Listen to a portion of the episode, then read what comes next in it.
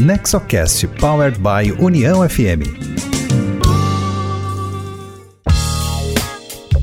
Olá, seja bem-vinda, seja bem-vindo ao NexoCast, o podcast sobre governança corporativa, inovação e empreendedorismo, voltado ao desenvolvimento com foco nas famílias empresárias.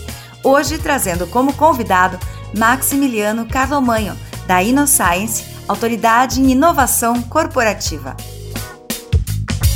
O NexoCast é uma iniciativa do Nexo Governança Corporativa, tem produção da Rádio União e tem sempre um conteúdo da maior qualidade voltado às boas práticas empresariais.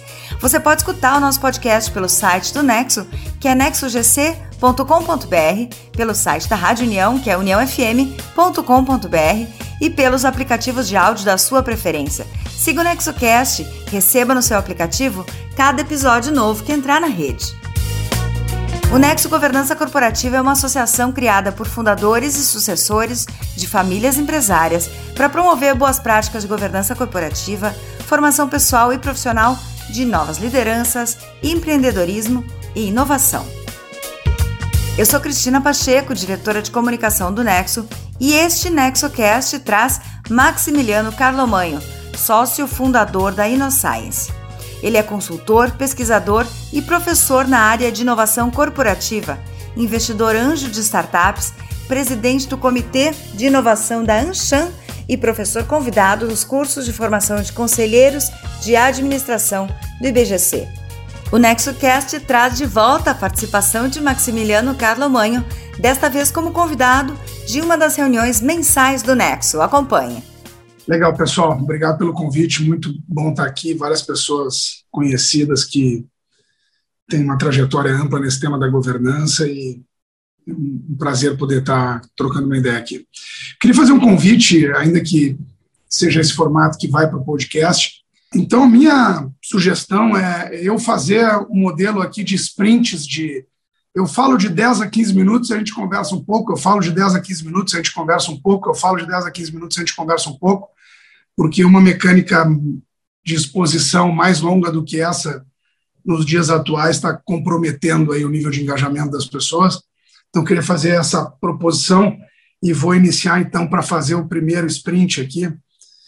É, em um minuto eu conto como é que eu me conecto nesse tema é, e o que, que eu tenho feito nessa, nessa questão. Bom, eu, eu sou sócio de uma consultoria dedicada ao tema de inovação corporativa na empresa estabelecida e nos últimos anos a gente tem trabalhado muito com grandes empresas tentando abordar esse tema da inovação e como é um tema que envolve risco e longo prazo, que são duas variáveis que tocam em dimensões da estratégia do negócio, naturalmente a gente precisa entender qual é o papel do conselho e à medida que a gente tem realizado trabalhos, a gente tem tido oportunidade de entender a perspectiva e, em alguma medida, interagir com os conselhos das empresas sobre esse assunto. Eu sou professor convidado no, no curso de formação de conselheiros de administração do IBGC, dando essa disciplina, o que também tem me aproximado ainda mais desse contexto. Bom, feita a, a introdução, eu acho que o meu primeiro ponto aqui é tentar trazer um tema que é um tema que é muito relevante e muito frustrante.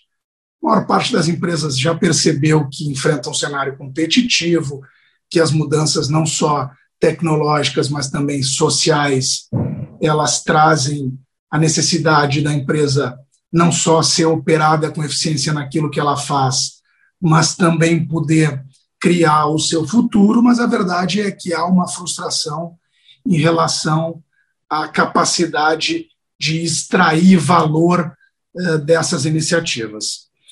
E eu queria, então, propor assim uma jornada aqui que, que pudesse tentar estabelecer uma linguagem comum sobre esse tema com vocês, uma visão organizada da governança da inovação e trazer pelo menos um caso bem legal de uma empresa familiar. Essa é a minha proposta. Eu queria começar convidando vocês a a exercerem o papel do conselheiro independente, em, em, alguns casos que eu vou apresentar. Queria que vocês registrassem num papelzinho, uh, basicamente, se vocês votariam sim ou não para essas questões. A primeira questão é a ampliação do modelo comercial do, uh, da, da Natura. É um tema, na Natura originalmente, vendia no modelo de consultoras e passou a, a, a vender em lojas próprias. Esse deveria ser uma questão definida no conselho, sim ou não? Por favor, cada um anota aí a sua resposta. Legal. A CSN criou um fundo de venture capital para investir em startups. 30 milhões para investir em startups em três anos, fazendo aportes de 2 a 5 milhões. Esse tema ele deveria ser discutido no conselho, sim ou não?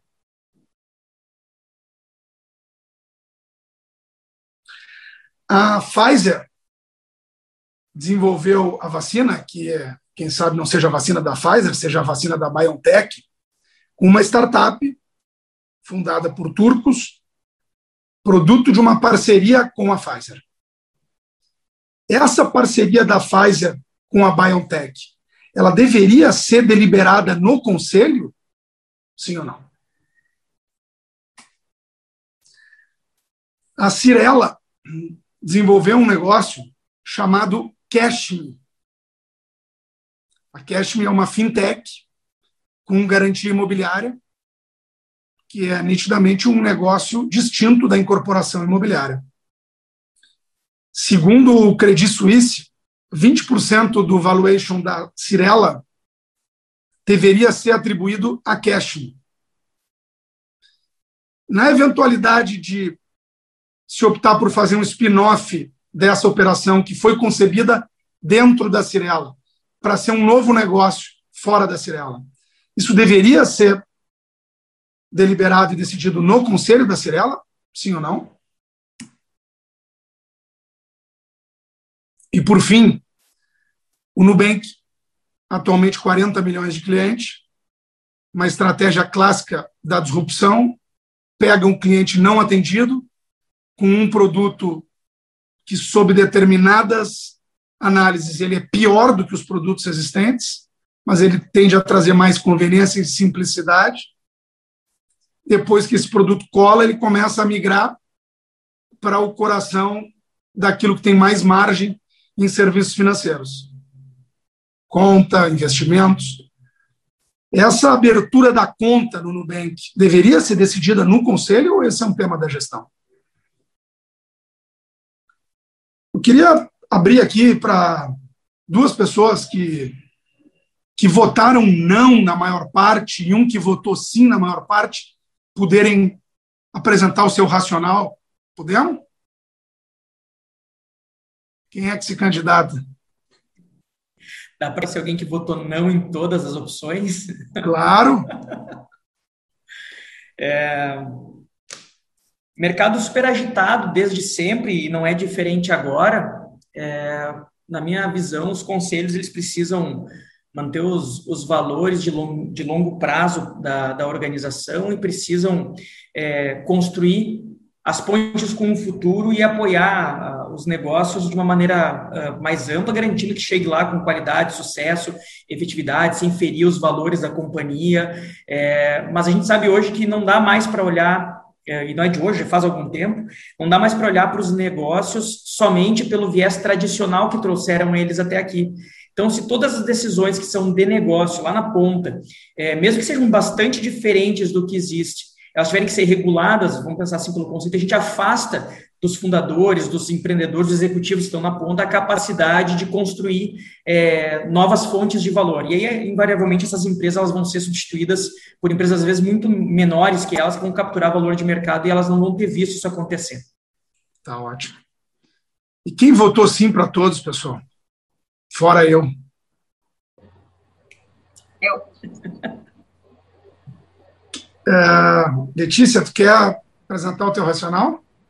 Pode ser, de forma bem simples. Eu acho que são decisões que impactam a empresa de uma forma significativa, né? Tem a ver com, com o longo prazo da empresa, até com uma mudança de posicionamento, em relação com a imagem dela, como ela está se posicionando frente ao mercado.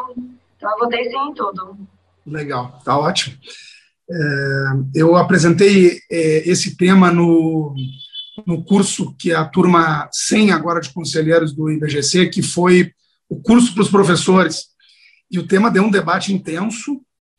Eu diria que houve uma predominância de, de votação com maior cobertura para levar o conselho, mas uh, dois temas tiveram um pouco menos predominância, que foi a parceria da Pfizer com a BioNTech, numa perspectiva de a Pfizer faz 150 dessas, e essa virou a do Covid, e por isso agora parece relevante, e a do Nubank teve um pouco menos de, de votação também. As outras tiveram predominância de, de avaliação de sim.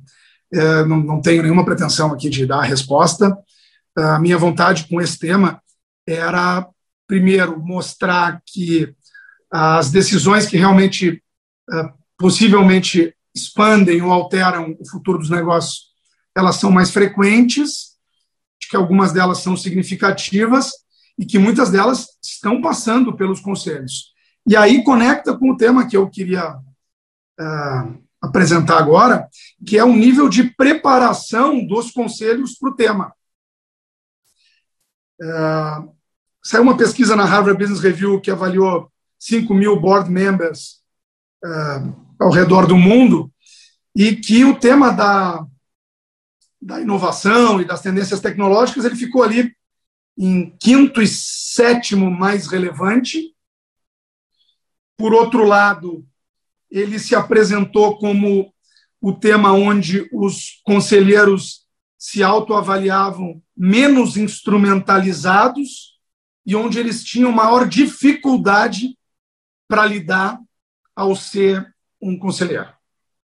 Então, é um tema que ele é bastante relevante, ainda que na perspectiva dos conselheiros ele ele não seja uh, o top, top 3, mas, ao mesmo tempo, ele é um tema que eles se autoavaliam menos instrumentalizados e, por consequência, quem sabe, eles percebem isso como mais difícil de lidar.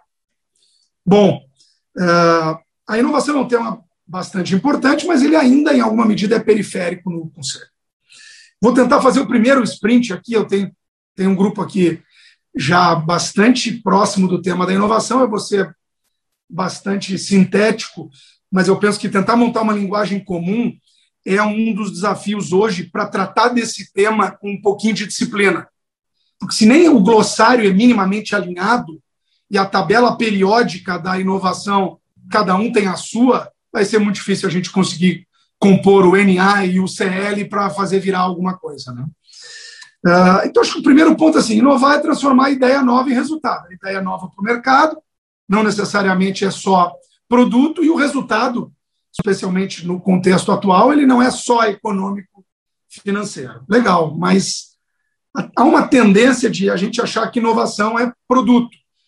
E ainda que em empresas de determinados setores a inovação de produto tem uma predominância, ela não é a única dimensão no modelo de negócio passível de inovação. E ela normalmente passa, consciente ou inconscientemente, por uma jornada, por uma cadeia de valor da inovação.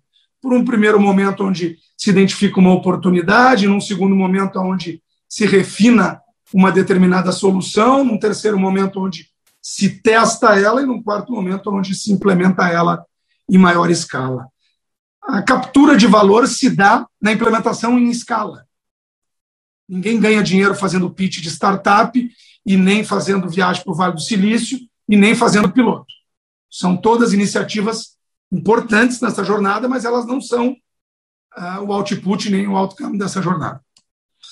E aí, naturalmente, vem uma coisa, ok, mas como é que eu me organizo para isso? Eu posso me organizar com os meus recursos internos, eu posso colaborar com agentes externos, com a minha cadeia de valor, com universidade, com, com startups e com outros agentes. Bom, falando um pouquinho do tema da, da governança e da inovação, quem sabe o primeiro eixo de divisão seja a gente distinguir que a, a inovação da empresa familiar e a inovação da grande empresa em geral, na minha avaliação, ela difere menos do que a inovação da empresa estabelecida, seja ela familiar ou não, da startup. Por quê? Porque a startup é um momento na vida de uma empresa, não é um tipo de empresa. É aquele momento que ela está à procura de. Enquanto que a empresa estabelecida, seja ela familiar ou não, é aquela que encaixou um modelo de negócio e ao mesmo tempo que ela tem que operar ele, ela tem que renovar. Então, o contexto de inovação é muito distinto. Dá para se inspirar em algumas coisas das startups para um tipo específico de projeto de inovação na empresa estabelecida. Mas essa, essa perspectiva de a grande empresa precisa ser uma startup me parece uma esquizofrenia do momento atual. Startup, ela opera num modelo que tem ativos e demandas, mas ela opera num módulo descoberto. Depois que ela descobriu, ela não é mais a startup. Ela passa por uma jornadazinha onde a própria governança vai evoluindo, e quem tiver interesse tem um, um caderno de governança em startups muito legal do, do IBGC. Já a grande empresa, ela trabalha no modelo de execução, que é como é que eu extraio mais daquilo que eu faço. E aí a grande empresa ela, ela lida com desafios de inovação que são muito distintos daquilo que ela está acostumada a fazer e daquilo que mexe no modelo de negócio ou mexe na tecnologia. E daquilo que mexe no modelo de negócio e na tecnologia.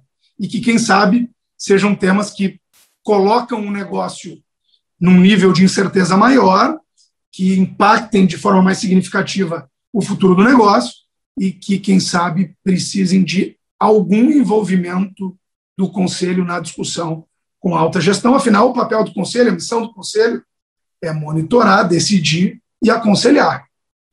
Monitorar, decidir e aconselhar. Bom, no entanto, inovar não tem sido uma tarefa fácil. Mesmo no contexto das startups, de cada mil projetos que recebem 100 mil dólares de investimento nos Estados Unidos, só quatro devolvem 50 vezes o capital investido. Só quatro de mil. E nem sempre a alta gestão tem mandato para tomar este nível de risco. E nem sempre o conselho quer que se tome esse nível de risco. Se nós olharmos uh, projetos internos das grandes empresas, a maior parte deles também fracassa. Porque fazer algo novo nos coloca numa situação de incerteza, mas há uma outra lógica do porquê as empresas têm enfrentado um nível de insucesso tão grande nesse tema. E na nossa experiência são a inovação não fala com a estratégia. Segundo, a forma de inovar não é a mais adequada para aquela, para aquela estratégia de inovação. E terceiro, aquela forma de inovação demanda recursos que a empresa flexibiliza ao optar por fazer. Vou dar um exemplo concreto aqui. A empresa quer fazer novos negócios, porque o seu negócio está enfrentando uma ruptura, então não adianta fazer a inovação para melhorar a eficiência operacional da fábrica, não é suficiente. Isso está claro enquanto uh, entendimento estratégico. Mas aí a inovação está com uma estratégia de inovação que é fazer melhoria operacional incremental com um programa de ideias com os funcionários.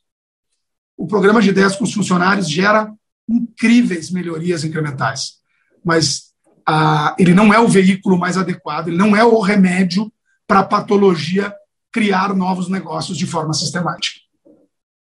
Bom, se o modelo não endereça a estratégia, o segundo desafio é assim: ok, eu entendi que eu quero fazer novos negócios e que uma das formas é eu sistematicamente montar um fundo para investir em novos negócios. Mas aí eu aloco para tocar o fundo o gerente do PID, com dois estagiários remunerados por três salários de PLR no final do ano. Então, eu, eu consegui alinhar uma estratégia, eu escolhi o um modelo adequado e corrompi os pré-requisitos necessários para ele funcionar. E aí não tem como ele funcionar. Ao longo dessa jornada, nós aprendemos que uma linguagem comum sobre o tema é importante, mas que é impossível fazer vacina com recurso de APP. Não tem como. Então, assim, se a empresa flexibiliza ambição de dotação de recursos, o cara pode ler o livro Sonho Grande do 3G, que é incrível, mas, mas vai ter muito sonho grande e pouco negócio grande. Porque as pessoas conseguem esticar os recursos, elas conseguem se virar nos 30, mas não dá para fazer vacina com recurso aplicativo. Vacina demanda uh, PHD, full time dedicado, e não dá para tentar fazer isso com 500 mil reais, dois caras descolados e um part-time trabalhando no tempo que sobra. Não tem como. E aí, no nosso entendimento, o conselho tem um papel fundamental de cobrar coerência nesse discurso. E muitas vezes as empresas têm, têm ficado hipersensível ao tema da inovação, e hoje em dia não precisa nem ir mais a, ao Vale do Silício ou a Israel, é, é, né, dá para ir aos ecossistemas regionais incríveis que, que, que, se tem no Brasil. O cara volta de lá, reúne o conselho e diz: pessoal, nós precisamos inovar. Maravilha, mas o que, que isso significa? Se, se não houver um, um alinhamento claro do que isso significa, a tendência é que a diretoria vá dar respostas ansiosas para um problema complexo. Respostas ansiosas para um problema complexo, normalmente, é dar um check no estou tentando alguma coisa e normalmente sai mais teatro do que inovação. Maravilha, queria passar para o meu segundo sprint aqui, mas queria abrir para a gente fazer mais um, uma trocação aqui, no bom sentido. É, não sei se alguém poderia compartilhar uma experiência que vive nesse tema, ou, ou, ou uma discordância em relação a esse primeiro ponto, ou que quer explorar algum, algum aspecto específico desse primeiro sprint aqui, pessoal? Muito interessante tua reflexão. Uh, eu acho que um ponto muito importante, uma virada de chave, é essa questão da, da mudança de cultura das empresas hoje para assimilar um pouco uh, dessa uh, necessidade de, de aceitar o erro, né? Que o erro ele existe e buscar errar rápido. Né? Agora eu queria ouvir de ti um pouco de como as empresas que não uh, conseguiram fazer inovação como gostariam, né, de que até assimilar essa cultura de que o erro ele faz parte do, do processo, uh, como elas estão lidando com o erro e se elas estão conseguindo pivotar da maneira correta ou se elas estão desistindo de inovar. Né? Essa é a minha dúvida, porque eu acho que, como tu bem falaste, a grande maioria dos projetos eles não dão resultado, né? E de que forma que isso é, acaba desestimulando ou não é, a, a, vontade, né, o desejo de inovar. Eu, eu vou aproveitar e, contar uma história aqui rápida para te responder. Eu tenho uma filha que vai fazer sete anos agora, chama Kiara. Quando ela tinha 13, minha esposa disse: Vamos levar ela para Disney. Disse, Caramba, para Disney? Com três anos. O que, que eu fui fazer? Eu usei a técnica do design thinking e fui entrevistar as pessoas que já tinham ido. Como é que foi, hein? Como é que não foi? Falei com pessoas que me disseram, esquece, não leva ela que é fria, não vai aproveitar nada. E falei com evangelizadores que me disseram, olha, vai amanhã porque vai ser incrível, ela nunca vai, mais vai esquecer. E na maior parte das vezes a gente vive isso com os projetos na empresa. E, bom, aí eu, pelo menos eu consegui identificar as duas incertezas principais que teriam que ser verdade para eu justificar levar ela para Disney, que é ela ficar acordada e ela se lembrar três meses depois. Mas eu pensei, como é que eu testo a ida para Disney? Como é que eu gasto 10% do valor para ter algum indicativo de que ela ficará acordada e de que ela vai lembrar depois? Levei ela para o Beto Carreiro, 10% do valor, e, bom, capturei alguns feedbacks em relação a essa experiência. Eu prometo no final contar o que aconteceu uh, dessa experiência, mas uh, eu penso que o, o, tema que tu trouxeste, Ronaldo, é o tema do risco, que é assim, uh, o risco é uma função de quanto eu me exponho e qual é o nível de incerteza. Então, por exemplo, Covid, incerteza alta, mata ou não mata, contamina ou não contamina, fica em casa. Poxa, mas não mata todo mundo. E, maravilha. Então eu já saio de casa, de máscara. E depois eu vou trabalhar. Ou seja, eu vou me expondo à medida que eu tenho um melhor entendimento da incerteza. Mas na empresa, qual é o método estruturado para fazer isso? É o experimento. O experimento é a forma estruturada de testar a hipótese de criação de valor. Seja ele o Minimum Viable Pilot, o Minimum Viable Product, o acrônimo se entender mais adequado. Mas é, aí a gente cai num segundo ponto, e eu a gente montou na InnoScience um instrumento só para organizar esses pilotos, porque a gente percebeu que começou a ter uma, uma, uma disseminação da ideia de errar é bom. Mas eu tentei difundir essa ideia nos conselhos e não consegui muito. Porque eu chego no cara de errar é bom, E o cara me diz, mas me conta um pouco mais sobre esse assunto. Porque, assim, eu reúno o time e digo errar é bom, essa é a, é a orientação. Essa não é uma orientação minimamente acionável. Pelo contrário, ela é uma orientação perigosa. Nós estruturamos esse, esse framework, a revista da MIT publicou ele na primeira edição aqui no Brasil. Ele divide as partes de como montar um experimento disciplinado. Depois eu compartilho aqui o, o artigo com vocês. E aí, o que, que aconteceu? A gente conheceu um trabalho de uma pesquisadora de, de Harvard chamada Amy Edmondson, que é a pesquisadora que fala sobre uh, segurança psicológica, que ela diz que tem três tipos de erro. O erro evitável em operação previsível. Esse erro ele não tem nenhuma contribuição com a inovação. E o time precisa entender isso de forma muito clara. Ah, mas e se eu mandar os exames para o cliente errado? Estou tentando inovar. Não, tu não está tentando inovar nada. Isso é conversa fiada. Tu errastes algo conhecido, maravilha. Nós precisamos ter procedimentos para isso não acontecer. Tu precisa estar atento e tu não pode repetir esse erro. Depois nós temos o erro imprevisível em sistema complexo. Magazine, o Magalu mandou uh, cupom de desconto de mil reais para pessoas com ofertas que custavam 800. O algoritmo se atrapalhou, pegou a amostra errada. Opa! Como é que a gente acaba com esse erro o mais rápido possível? Mas esse erro também não tem contribuição com a inovação. Ele precisa, em alguma medida, ser mitigado, mas ele é difícil de ser mitigado, então a gente precisa tentar dar o stop loss nele o mais rápido possível. Ele precisa ser rapidamente identificado.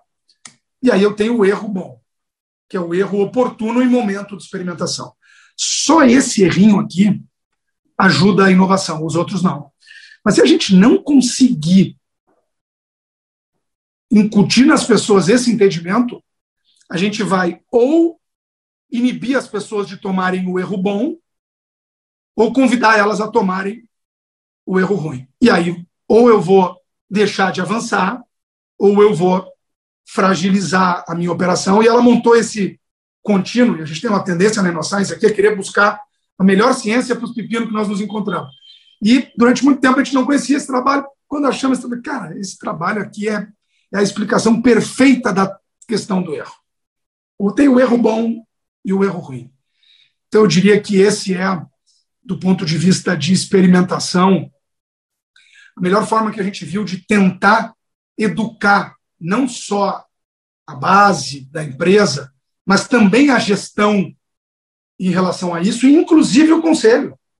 Porque se o conselho cascatear uma mensagem equivocada nesse sentido, ou a empresa não avança, ou, a, ou corre o risco de virar uma bagunça. Uh, vou parar aqui de novo, não sei se, se, se do primeiro sprint ou, ou, desse meio sprint agora, se, se alguém queria trazer algum ponto, pessoal. Queria só aproveitar, falaste um pouco da, dos ecossistemas de inovação, uh, dos incentivos para inovação, que já não precisa ir mais no Vale do Silício para inovar. E daí uh, eu, o Ronaldo, o Rodrigo, estamos, a Letícia também, participando de um curso do IBGC sobre uh, os, os, desafios dos conselhos, das empresas, a partir desse momento novo aí da, da pandemia, né? E ontem tivemos a oportunidade de conhecer um pouco do case de transformação da Gerdau e do Nubank. E foi muito bacana a conversa, duas uh, profissionais das empresas falando. Mas trazendo um pouco para a realidade das empresas familiares, talvez a Gerdau seja um bom exemplo, uh, que é a dificuldade de ter o equilíbrio dos uh, acionistas e o negócio, aquele negócio que sempre deu certo e, é consolidado, e essa estratégia de inovação na organização. Quando é muito presente nas empresas familiares o fundador e não tem conselho constituído, ah, como é que seria uma boa estratégia para trazer um bom equilíbrio na inovação, no que é aquilo que, talvez para mudar aquilo que sempre deu certo? Trazendo um pouco para a nossa realidade aqui do dia a dia também das empresas familiares. Legal. Eu, eu trouxe um caso aqui para contar, que é um caso público, e eu pedi autorização para contar ele. E que é o caso da SLC Agrícola. É uma empresa familiar, obviamente vocês conhecem, e, e claro, é uma empresa de capital aberto, é uma empresa de, de grande porte, e é uma empresa que agora vai plantar 660 mil hectares de milho, soja e algodão, em áreas próprias e áreas arrendadas, em seis estados do Cerrado brasileiro. E a SLC tem um sonho grande, um negócio, e tinha uma estratégia de inovação original que era estar tá conectada com o que há de melhor em tecnologia para ser um early adopter, para gerar ganho de eficiência operacional. Esse era o foco. Ganho de eficiência operacional. Num dado momento, eles perceberam que uh, havia haviam outras oportunidades. Nessa revolução, só, só como exemplo, tem 1.150 agrotechs no Brasil, startups focadas de água. 1.150. E a SLC percebeu que podia ir além na sua estratégia de inovação. O conselho foi engajado nessa discussão e deliberou não só uma nova estratégia, mas um novo eixo para cumprir essa estratégia. O, o eixo 1 e 2 tavam, estavam focados em trazer eficiência para o negócio atual e para criar novos negócios foram estruturados o eixo 3 e 4 pendurado num guarda-chuva chamado SLC Ventures e a gente teve o, privilégio de trabalhar nesse desenho. E recentemente anunciou o primeiro deal da SLC Venture, que foi um aporte na Aegro, uma startup gaúcha que faz softwares de gestão de fazenda, que não é uma solução para ser usada pela SLC Agrícola, é uma solução que é usada pelo pequeno e médio produtor rural, mas que tem um incrível potencial de se transformar num novo negócio, um novo negócio dentro do agro. Bom, é, esse caso da SLC, é, ele, mostrou o seguinte para a gente. Primeiro, quem está liderando agora essa frente de inovação é o Frederico Logman, que é o único membro da família presente. É, quando eu estava me preparando aqui para fazer essa apresentação, eu fui fazer uma, pesquisa sobre o tema. Tem uma pesquisa muito interessante publicada na Harvard Business Review sobre como as empresas familiares, que normalmente são percebidas como conservadora, avessa a risco, tradicional, tem um desempenho positivo em inovação por algumas características. É, um foco mais uh, estreito em num menor volume de projetos, um horizonte de mais longo prazo, um envolvimento dos fundadores e, e, e do time da família eh, nos projetos, coisas que muitas vezes não acontecem numa multinacional. E, naturalmente, vou contar um caso aqui sem compartilhar. Vamos, vamos pegar uma, uma empresa familiar, num negócio de alta margem, faturando 600 milhões de reais, com dois herdeiros que assumiram a empresa com o falecimento do fundador. Nos últimos 10 anos, a empresa deixa uma margem EBITDA de 25%, eles distribuem metade do resultado para os familiares. E o pessoal da média gerência está demandando esses dois herdeiros de 42 e 37 anos para inovar. Mas nos últimos cinco anos, eu botei no bolso 250 milhões. Inovar o quê, meu velho? Inovar, fazer o quê? Agora eu vou ter que desenvolver produto novo. Não necessariamente essa precisa ser a realidade, mas, sem dúvida nenhuma, a empresa familiar, assim como a empresa é, de dono que não é familiar, ela depende muito da ambição de quem é o controlador do negócio. Então, nessa empresa, a situação está confortável para eles. O cara com 40 anos botou 250 milhões de reais no bolso. Os próximos 1.500 anos estão resolvidos. Então, a inovação passa a ser uma opção, uma vontade. A ambição de deixar um legado, de construir algo ainda maior. Agora, eu vou avaliar se o cara está certo, se o cara está errado. Essa é uma escolha do controlador. E ele pode, então, configurar a sua estratégia de inovação para trazer eficiência operacional no negócio existente. E, em vez de botar 250 nos próximos cinco anos, botar 295. E faz absoluto sentido para a estratégia daquele negócio. Então, me parece que esse é o ponto fundamental. A, a empresa precisa saber o que quer para poder plugar a inovação de forma eficaz. Nesse caso da SLC Agrícola, a construção gestão e conselho foi bastante disciplinada. Obviamente que ainda está no início da jornada e difícil fazer a avaliação uh, da maratona no quilômetro 3. Mas quando a gente monta o quebra-cabeça, que primeiro eu defino o que eu quero, depois eu escolho o modelo, e depois eu defino como criar um contexto favorável, eu aumento as chances daquilo acontecer com um pouco mais de eficácia.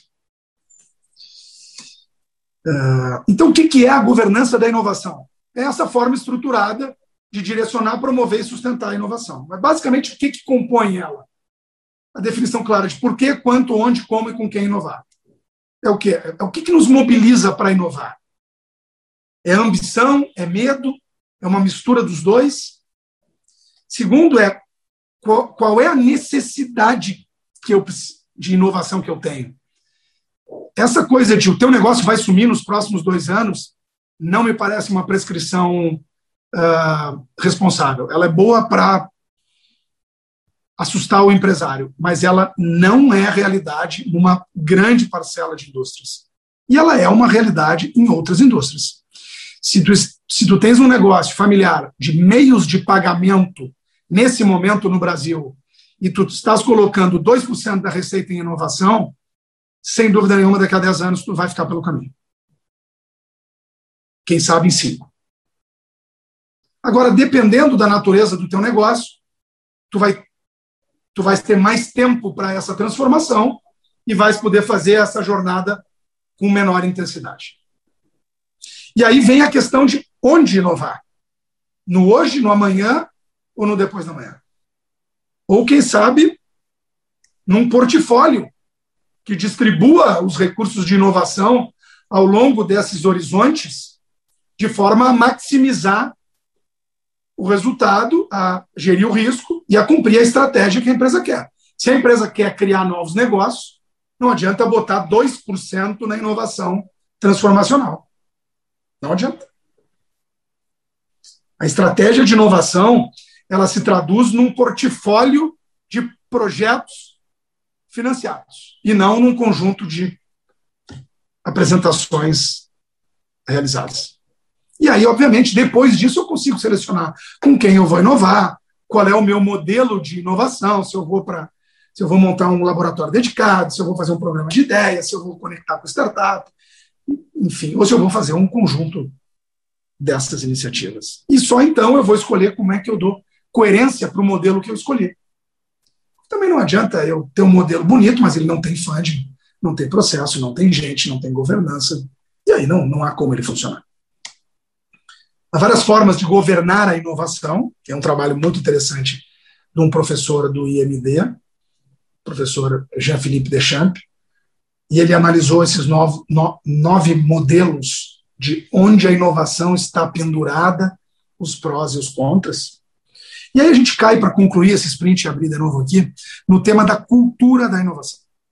Cultura da inovação para as pessoas é tolerância à falha, experimentação, segurança psicológica, colaboração, horizontalidade e centralidade no cliente. Sem dúvida nenhuma, são atributos da cultura de inovação. Mas tem um outro conjunto de atributos da cultura de inovação que é menos visível, segundo essa pesquisa do professor Gary Pisano, que ganhou o melhor artigo da Harvard Business Review, a dura verdade das culturas de inovação. É que a galera quer só o lado bom da cultura de inovação. Mas as empresas inovadoras, elas têm tolerância à falha, mas têm uma intolerância absurda com a incompetência. Sabe aquele cara que tu combina eu combino, Miguel, tu traz isso próxima reunião, Ronaldo, tu traz isso, eu trago isso. Chega naquela reunião, eu não trago a minha parte, Miguel traz, Ronaldo traz, e aí eu é, começa a reunião, cada um apresenta e tal. Quando chega em mim, eu digo, eu não entendi, não era para a gente avaliar e a gente ia discutir nessa reunião o que cada um ia trazer? Não, não. E aí, na maioria das culturas, eu também eu já fico pensando, caramba, na próxima você eu, melhor eu aliviar ele, né? Mas todo mundo sabe o que estava combinado. Na cultura inovadora, o pessoal olha, o, o Max, eu, vamos tentar ser bem objetivo aqui. Todo mundo sabe o que ficou combinado, tu não trouxeste, não passa esse cachorro, porque isso não é um pacto de alto desempenho. A próxima vez, tu deixa o time do projeto. Acabou, o cara nunca mais faz isso. Não, mas e a segurança psicológica? Não, segurança psicológica não é paternalismo no equívoco. Então, a cultura de inovação ela precisa de intolerância, incompetência, disciplina, franqueza, responsabilidade individual e liderança forte. E, e se eu pudesse dizer o atributo menos presente para inovar hoje nas empresas, na minha leitura, é coragem. Coragem é o menos presente. Porque chega aquela história, tem que tomar a decisão, tem que fazer o cheque. E eu não sei se vocês conhecem o trabalho do, do Daniel Kahneman, do, né, do Fast and Slow, e, e do, do, trabalho de, de loss aversion, né, de, de aversão à perda, é, prêmio Nobel de Economia, Economia Comportamental, ele diz que nós somos duas vezes mais avessos à perda do que ambiciosos pelo ganho. E, e na grande empresa, seja ela multinacional ou familiar, eu diria que até na multinacional, isso, quem sabe, seja mais intenso, o pessoal não joga para ganhar, joga para não perder. E já fazendo uma confidência aqui, nesse momento desafiador. Eu sou colorado e, e assim, com, o, com um treinador que joga para não perder, é impossível ganhar. E na empresa não é muito diferente. Não é muito diferente. Então, quando o executivo joga para não perder, ele poderá dar eficiência operacional, ele poderá ter um negócio de qualidade, mas esse negócio assumir uma liderança e um protagonismo global vai ser muito difícil. Vai ser quase impossível. E a maioria das pessoas tá ali. E, eu, e eu me, me solidarizo completamente. Eu tenho, vou fazer agora 44 anos, tenho duas filhas na escola aqui em São Paulo. Eu fico pensando, se eu, se eu sou executivo de uma multinacional, ou mesmo de uma empresa familiar, eu, eu normalmente o meu padrão de vida já está no limite do que eu ganho. Eu já ocupei ele. Ah, é. Quando eu melhoro, eu boto a filha na escola bilíngue. Quando eu melhoro, eu aumento a quantidade de viagem. Quando eu melhoro, eu estico num, num carro melhor. E aí, amigo, a única coisa que não pode acontecer com a minha vida é eu perder.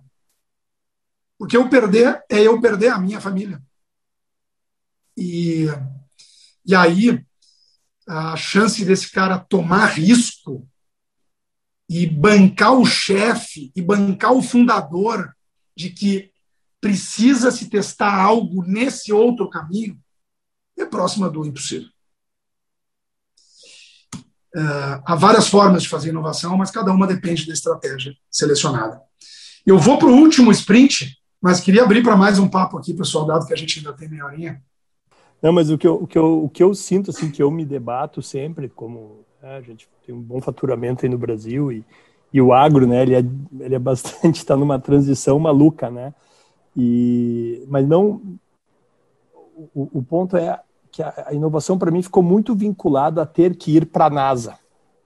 Ter uhum. que mudar a tua operação de trator para drone. Né? Uhum. Tu tem que botar app na tua vida. Né? E, uhum. e, ou que a inovação variavelmente passe por software. Né? Uhum. Eu vejo, às vezes, muito pouca gente abordando o tema de inovação que, por exemplo, é resolver um problema de uma forma diferente sem precisar ir para a NASA, né? Ou uh, fazer o básico bem feito usando o que a tecnologia tem hoje. Eu, antes dessa empresa, eu, eu trabalhei numa empresa de software, até a gente foi colega aí, o Miguel. Eu vendia software para o meio rural. Pô, naquela época tinha que botar o disquete de 5 e um meio, não, um quarto, sei lá, né? E, e, e, e, no sistema que tu dava de suporte, a primeira coisa, muitas vezes não estava funcionando porque o computador não estava ligado. Porque o usuário tinha um nível de educação há 20 anos atrás muito baixo. Né? E, e, hoje com o app, com né, os streamings e tudo isso, fica muito mais fácil de fazer tarefas que antes eram mais complexas, né? E, então, o meu ponto é, quanto da inovação passa por muito mais questões atitudinais, de behavior, de um processo e tudo mais, em detrimento de uma questão vinculada à alta tecnologia. Né? E, e que, é, que eu sinto que é muito pouco falado isso. Tá ótimo eu concordo contigo e penso que as coisas não são excludentes, porque uh, também está bastante difícil ter melhorias significativas, mesmo em processo, sem usar a tecnologia, só com o atitudinal. Com o atitudinal, o cara reorganiza aquele processo, reorganiza aquele processo, troca as caixinhas das pessoas de um lado para o outro, mas sem a tecnologia, a, a possibilidade de ter um ganho de eficiência significativo também é tem um limite. Agora, a tecnologia pela tecnologia não vai levar muito longe. Se não tiver um problema relevante, frequente, mal resolvido da empresa ou dos clientes, não vai haver adoção da tecnologia e aí vai se colocar dinheiro fora. Agora, o uhum. quanto deve ser mais a, a, busca de eficiência no hoje ou a criação do negócio do amanhã, eu penso que depende de duas variáveis: do contexto do setor e da ambição da empresa. Então, de novo, voltando no, no setor de meios de pagamento. É, nesse momento, o negócio de meios de pagamento, a turma da Cielo pode ter a, a maior atitude do mundo. Se eles não conseguirem renovar o business, criando os novos negócios para competir com esses outros players, eles não vão ir a lugar nenhum. A lugar nenhum. Não, Mas, por outro lado, e, e até conectando já com o tema da SLC, é um setor com menor ruptura produção de commodity agrícola, ok, vai vir a carne artificial, a soja é utilizada muito para né, alimentar gado e, por consequência, né, para alimentar milho, perdão, é utilizado para alimentar frango, enfim, uh, isso tudo vai haver uma transição. A fibra sintética já está aí faz muito tempo para concorrer com algodão, mas não é um tema que vai acontecer em três anos do negócio ter um nível de ruptura decisivo.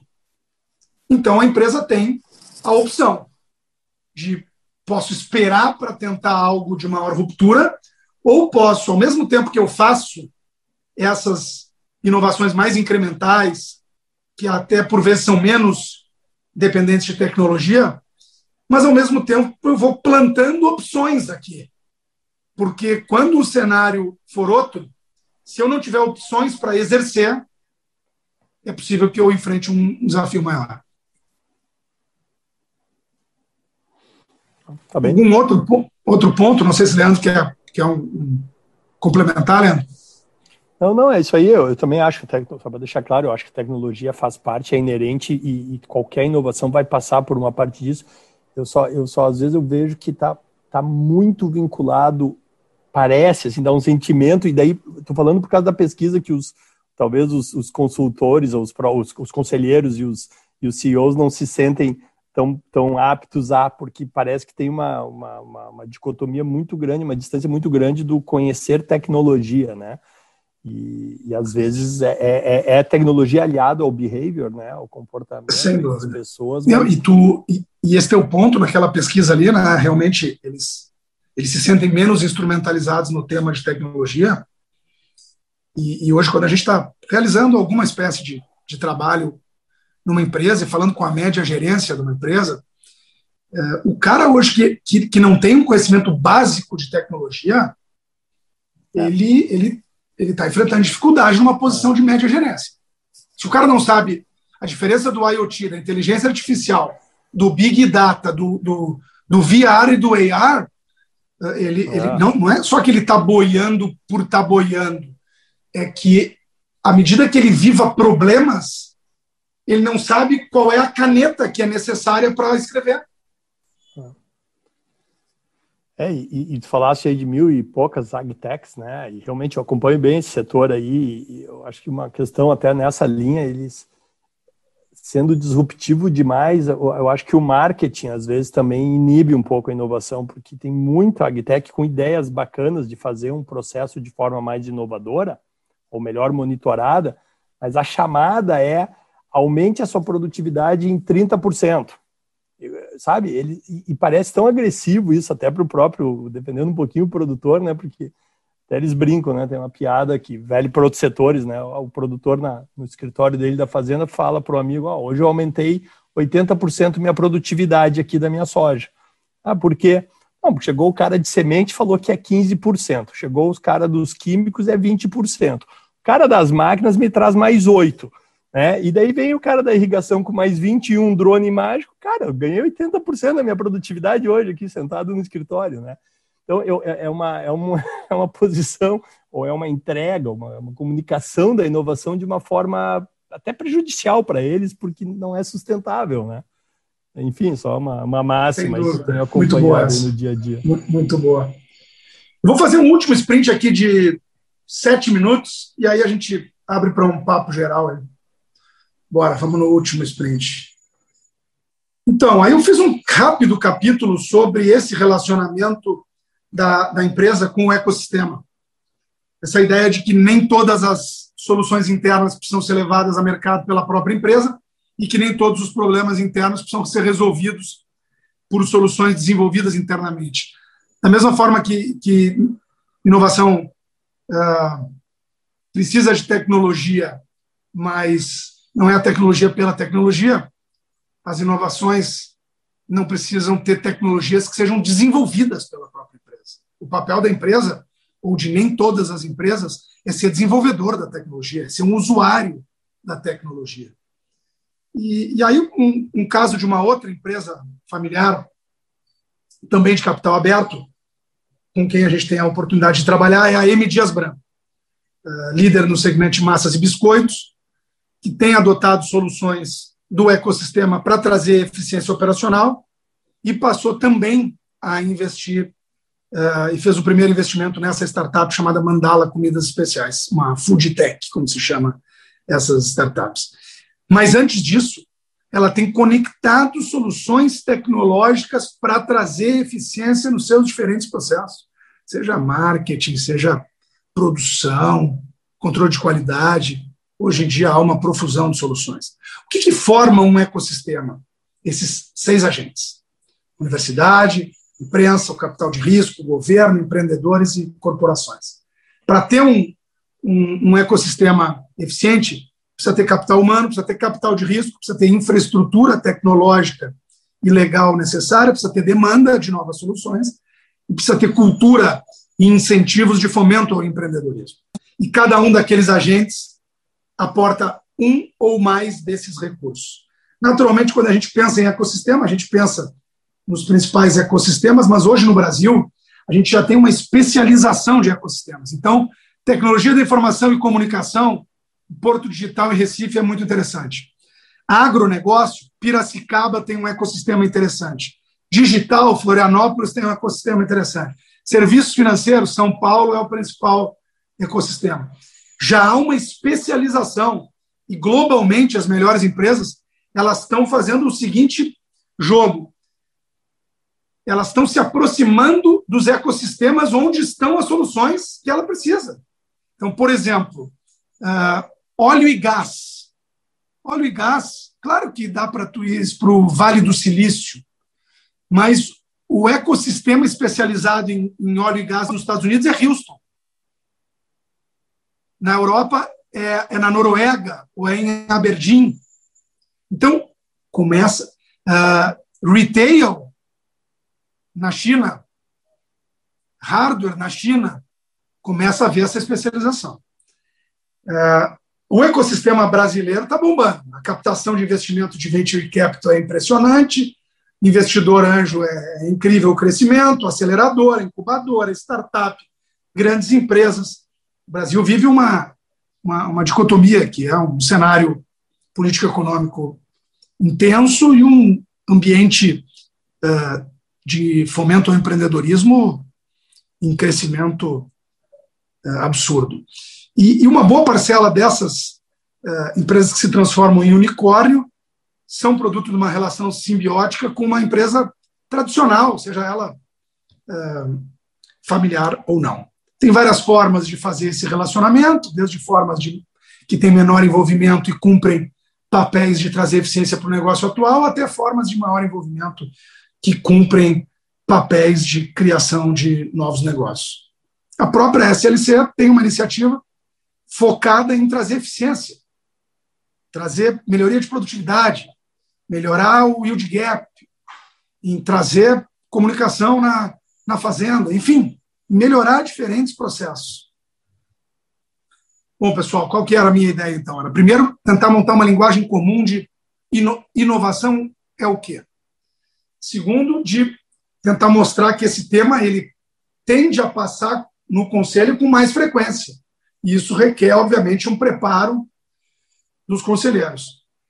Quarto, mostrar que a, a empresa familiar ela tem alguns predicados nessa jornada e ela está mais próxima da empresa estabelecida, seja ela familiar ou não, do que do contexto da startup, que é um outro bicho. Que antes de, entender, de saber como inovar, é preciso saber o que se está buscando desenvolver. E à medida que se sabe essa estratégia, fica mais fácil as escolhas subsequentes. E na nossa experiência, a validação dessa estratégia de inovação é algo que deve ser feito no conselho, assim como o conselho aprova outras estratégias funcionais decorrentes da estratégia do negócio.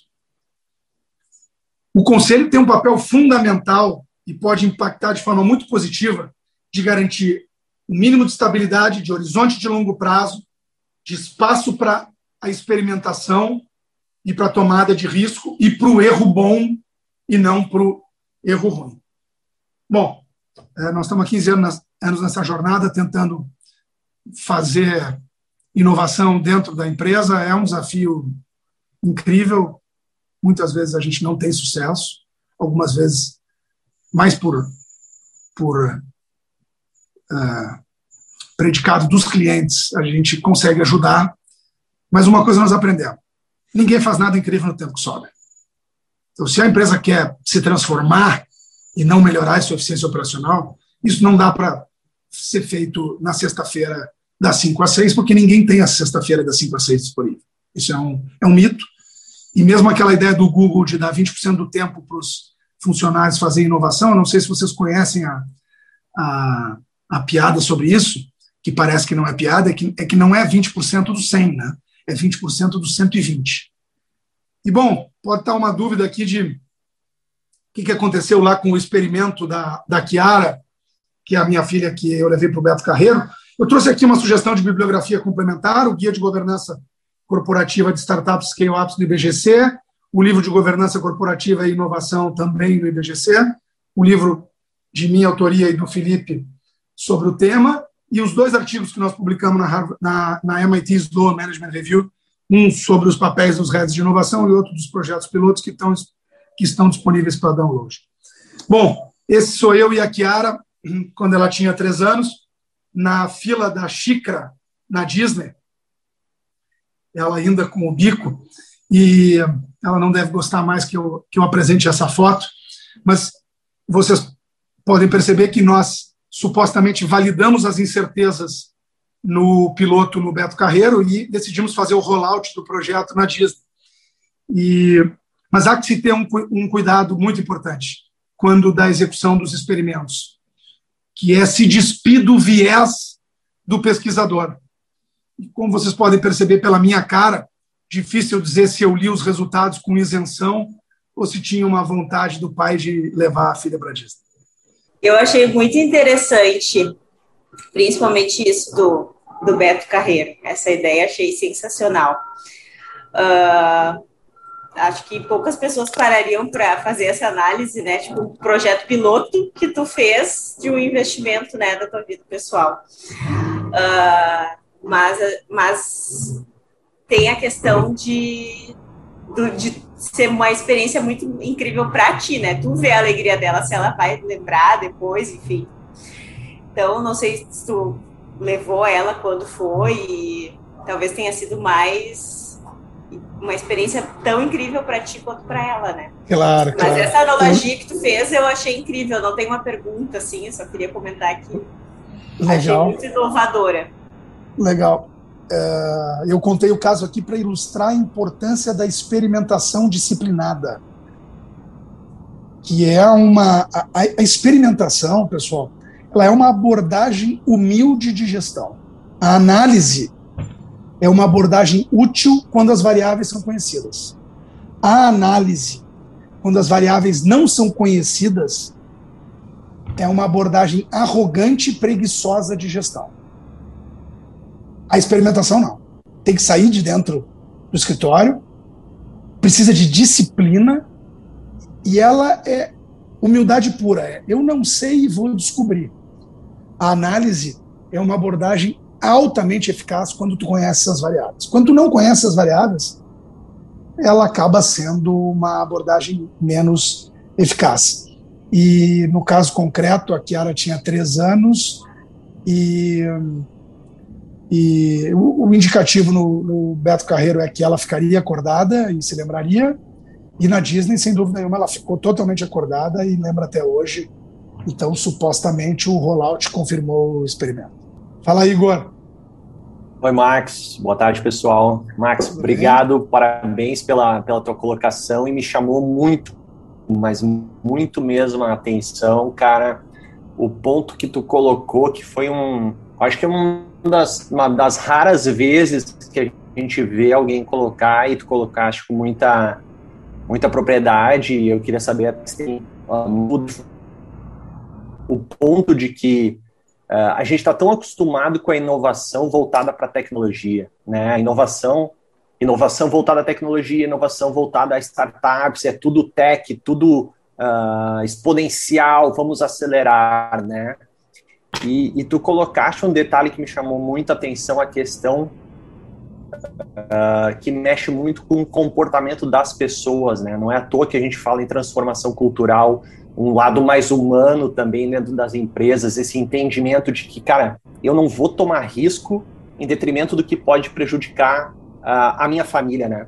Então, eu comecei a linkar um pouco aqui, não, não é uma pergunta que eu tenho, né? É uma questão mais estruturada, assim, de como que a gente tem que explorar esses pilares da governança corporativa, né? A gente falou de, da questão de gestão, que tu trouxe ali, o que, que é gestão, o que, que é conselho e tudo mais, Uh, a gente falou do, do ambiente familiar, né? Como que a gente deve aproximar a família dos negócios, né? Do que está sendo discutido, das inovações, des, desse, dessa tomada de risco que está sendo feita, pra, porque não é uma decisão que tu vai tomar no board e depois a gente não consegue entender o que está passando dentro de cada um ali, né? Na, na questão de planos familiares também, né?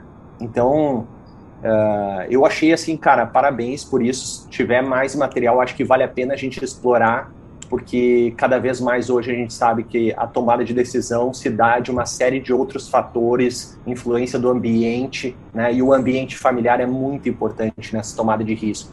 Eu achei muito legal o que tu colocaste. Parabéns, cara. Legal. E eu, eu, só adicionando em cima desse teu ponto, Igor, uh, esse tema da aversão à perda é um tema crítico para o executivo para a tomada de risco. E o tema do conselho, eu diria que tem um outro conjunto de elementos que, que cabe a gente refletir, que é qual é o upside para o conselheiro tomar risco. Tu és um conselheiro independente, numa empresa que vai bem, tu estás bem remunerado, num mandato de três anos, e a empresa vai tomar algum nível de risco. Mas o que, que tu ganhas com isso? O, o desalinhamento do ciclo do executivo com os projetos de inovação já é evidente. Muitas vezes o cara fica menos tempo na posição do que o projeto precisa para maturar, seja ele tecnológico ou não. E aí, por que, que ele vai investir naquele projeto? a teoria da agência explora muito esse conflito né, de é, o que é bom para o negócio e o que é bom para pro, os gestores. E assim, eu vejo com bastante clareza isso. Tem gente que está com agenda que é eu sou gerente, como é que eu passo para superintendente? Porque superintendente, o plano é no Moinhos de Vento e o carro é o CRV. Eu não, não gostaria que essa fosse uma perspectiva negativa sobre as pessoas, mas é um comportamento intrínseco às pessoas. No entanto, dentro de cada pessoa tem uma outra chama, que é a chama essa do legado e a chama do da autorrealização. E poucas coisas dão tanto essa sensação quanto a inovação. Não sei se todas as pessoas dentro das empresas a gente consegue acender essa chama, mas sem dúvida nenhuma tem uma parcela crescente que está com essa jornada do propósito. Porque a inovação é meio que escala, escalada do Everest. É três meses de preparação para 15 minutos no topo. Tem que descer, se mudar o tempo, tu está lascado.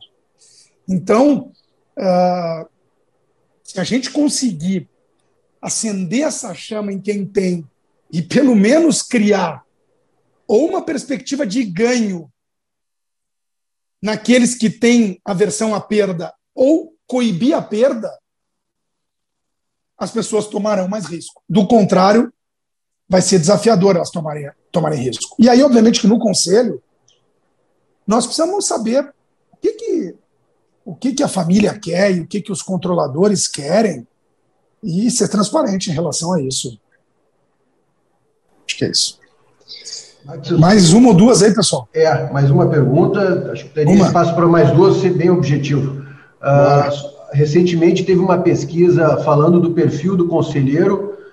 Uh, cada vez mais se busca um conselheiro mais jovem, com alguma experiência prática de transformação digital. Então, é um, é um perfil aí que, que as empresas estão buscando para acelerar esse processo que tu comentas aqui. Uh, na tua experiência, esse tema é realmente relevante pra, para os conselhos e isso vai, de alguma forma, acelerar essa transformação? E se puderes falar aí os principais erros aí na estratégia de inovação a partir do conselho. Vamos falar dois legal, problemas legal. principais. Então, eu vou pegar o caso de novo da SLC, que tem um conselheiro que nitidamente tem um driver de inovação, que é o Fernando Reines, que teve essa experiência na Votorantim novos negócios e que imagino que tenha uma importância na discussão desses temas. Eu acredito no processo de desenvolvimento dos conselheiros, de maneira geral, sobre os diferentes temas. Por outro lado, eu vejo que é, é, é olha, o conselheiro hoje ele, ele é quase um super-homem porque o cara tem que entender de diversidade, inclusão, ESG, inovação, compliance e riscos. E, assim, é realmente não é uma tarefa fácil. A escolha de ter ou não ter um, um especialista, eu penso que passa pelo contexto específico da estratégia do negócio e pela composição do time. Afinal, o conselho ele é um time.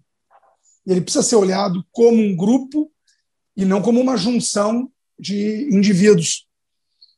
E do ponto de vista do maior erro, ou dos maiores erros, eu penso que o, o primeiro é a ausência completa dessa, desse direcionamento relacionado com a inovação e o tema sequer ser delibera, deliberadamente tratado. Acho que esse é o, o primeiro. O segundo é aquela incoerência entre ambição e recursos.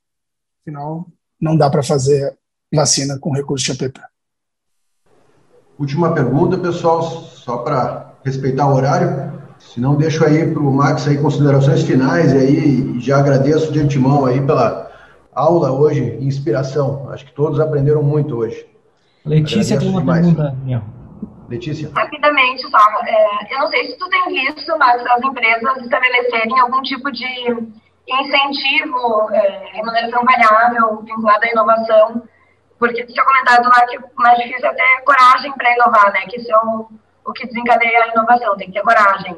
É, mas o incentivo pode ajudar a ter mais coragem, né? Então, o que tu tem visto nesse sentido? Legal. Uh, o incentivo é um mecanismo importante.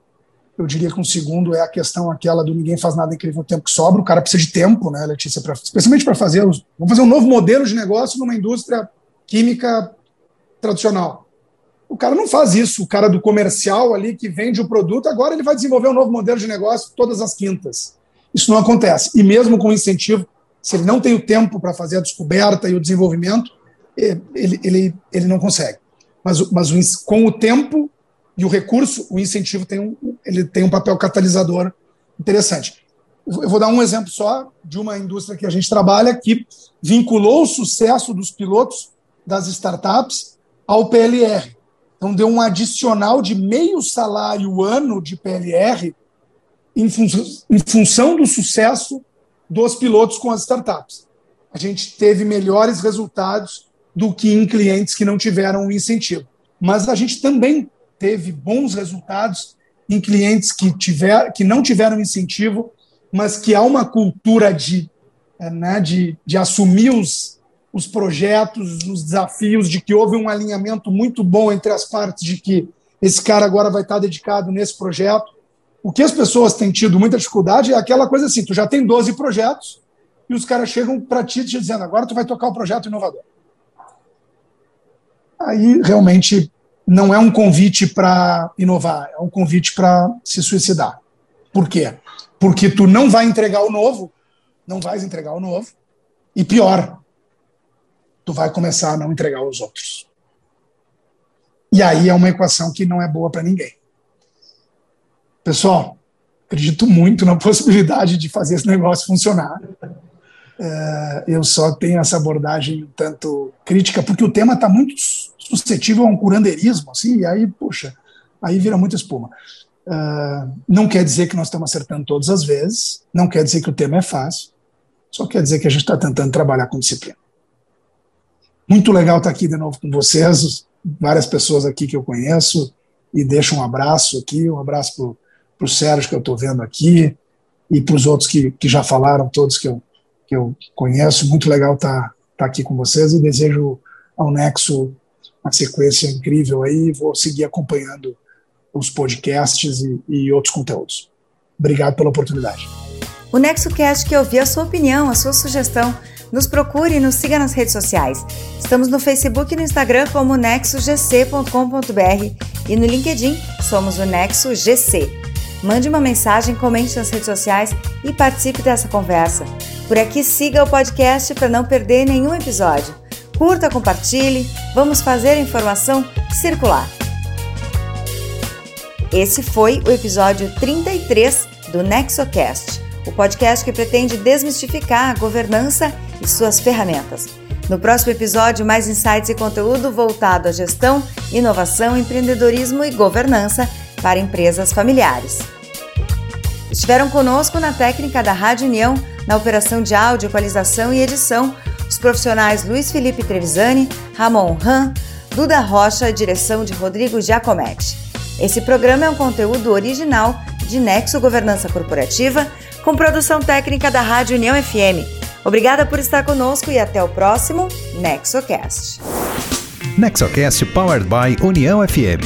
Uma produção Nexo Governança Corporativa e Rádio União FM.